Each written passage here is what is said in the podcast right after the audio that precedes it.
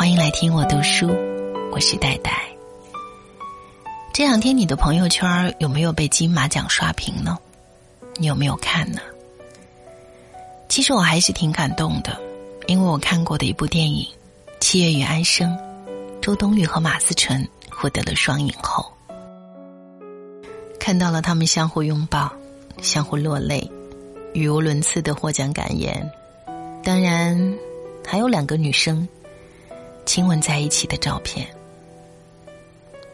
不知道为什么觉得特别的温暖，好像身边有这样的一个朋友，真的是一件特别值得骄傲的事情。有很多的感慨，都在今晚的这篇文章里了。谢谢作者小葵提供的文字。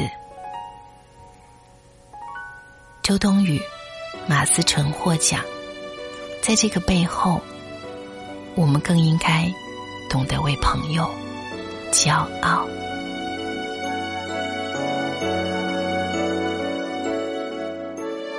在颁奖典礼上，最多的从来都是感谢和眼泪。然而，在今年的金马奖颁奖礼上，却在周冬雨和马思纯这两位年轻的影后身上，看到了真实的友谊。尽管在电影《七月与安生》里，他们相爱相杀，最后以朋友的失去结尾，但现实生活中，我们看到的是两人一路走来的相互支持和共同成长。颁奖礼上，马思纯说：“我要谢谢身边的冬雨，如果没有你，我今天就不会站在这里。”当然，如果没有我，你也不会站在这里。从马思纯这番调皮但却真诚的获奖感言里，可以窥见他们的感情。最好的友谊，应该也就是如此吧。就像平淡生活里的对手，更像是残酷世界里的战友。只可惜。生活中大多数的友谊，最后只做到了把朋友当成对手，却忘了后半句：残酷世界里相互鼓励、取暖的战友。把朋友当成对手，听上去很可笑。然而仔细想想，你一定也有过这样的时候，就像小时候。你从大人口中常常听到那个别人家的孩子，很多时候，那个别人家的孩子，恰巧就是你的好伙伴。尽管可以玩到一块儿，分享秘密，但是当爸妈一直夸他的时候，你的心里除了对爸妈的不耐烦，潜意识里已经慢慢把他放在了对手的位置。这就是为什么总有好朋友在考试前说：“哎，我都没有复习呢。”然后成绩出来，他考了第一。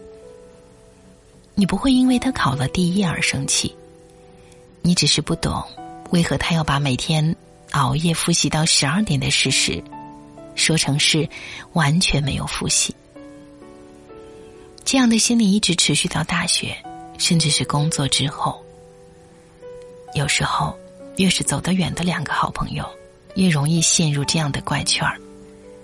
一同去面试，一个通过，一个落选。既然是好朋友，当然要真心祝福通过的那个人。但是，自己惨败的事实，却很难让自己那样做。懂得真心祝福好朋友，有时甚至比懂得陪朋友一起吃苦。更难做到，这也许就是为什么在同学群里更流行比惨，而不是炫富。有时候，一个陌生人的好消息，比一个好朋友的好消息，更能够让人接受，因为我们更容易面对弱者的弱，而不擅长承认强者的强。都说找爱人的重要标准是两个人在一起能够让双方越来越好。其实这一点放在友谊中也完全适用。不是因为你比我差，我才和你成为朋友；更不是你越差，我越开心，而是我看到你变好，也会由衷的高兴。因为我们的人生彼此独立，不会因为你占据了好的资源，我就没有了机会。相反，我更愿意这个好的资源是我的好朋友得到，而不是一个陌生人。因为，在面对外人的时候，我们是一个世界的战友。当我身边的好朋友都在变得更好的道路上。我也更有动力和信心往前走，他们也会给我帮助。而如果我们流行彼此比惨，那最终的结果就是我们会越来越惨。这岂不是一个很失败的朋友圈？每个人的道路不同，也许有人的好运气会比你先到。请真心的祝福他。如果这个人恰巧是你的好朋友，更应该替他高兴，因为当你的好运气有一天来临的时候，你也一定希望得到他的祝福。就像颁奖典礼上的周冬雨和马思纯，一个获奖了，另一个马上就起身拥抱；一个要绊倒了，另一个马上屈服。没事儿就嫌弃嫌弃彼此，都曾在折腾里不断努力，都曾在批评中不断前行，这才是皆大欢喜。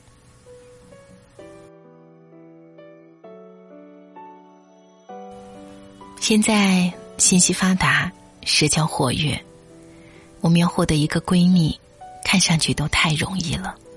随便一个聚会上，甚至一个微信群里。就能有无数与你姐妹相称的亲爱的。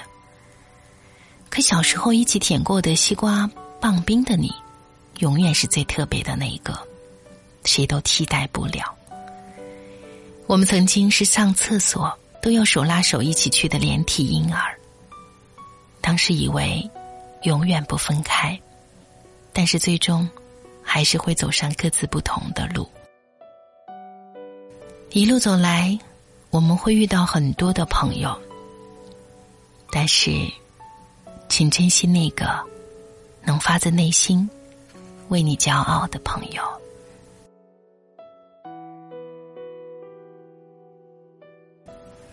你的身边有这样的朋友吗？我可以很骄傲的说，我的身边有。很感谢在茫茫的人海当中，能够遇到一个。很懂我们的他，如果遇到了，好好珍惜，一路走过来的路，真的不容易。我是戴戴，感谢收听今晚的带你朗读。找到我的话，可以在微信公众平台一起聊一聊，你的身边有那个值得你骄傲的朋友吗？等你的留言。明天见。七月仲夏的晚上，我们坐在一起，怀念白色浪漫冬季。想起海浪的冲击，一起走过雨季，微笑证明不哭泣。你说他们都变了，变得不再熟悉，纯真的心渐渐远去。只剩下我和你，弹着吉他唱夜光曲，是爱给了彼此勇气。喜欢你和你在一起，不忽略你的呼吸。喜欢你没有秘密，那么自然，那么自由的空气。喜欢你，依偎在怀里，是你让我学会不放弃。喜欢你，请你别哭泣，让泪水化为爱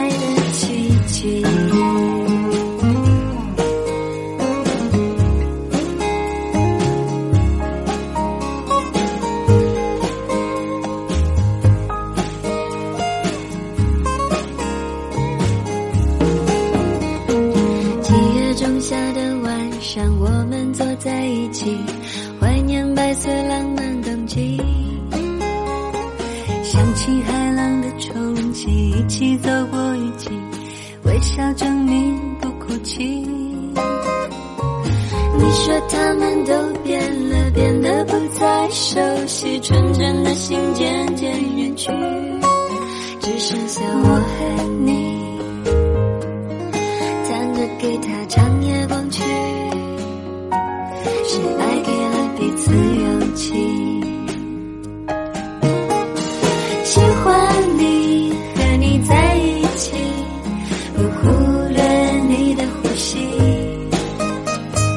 喜欢你，没有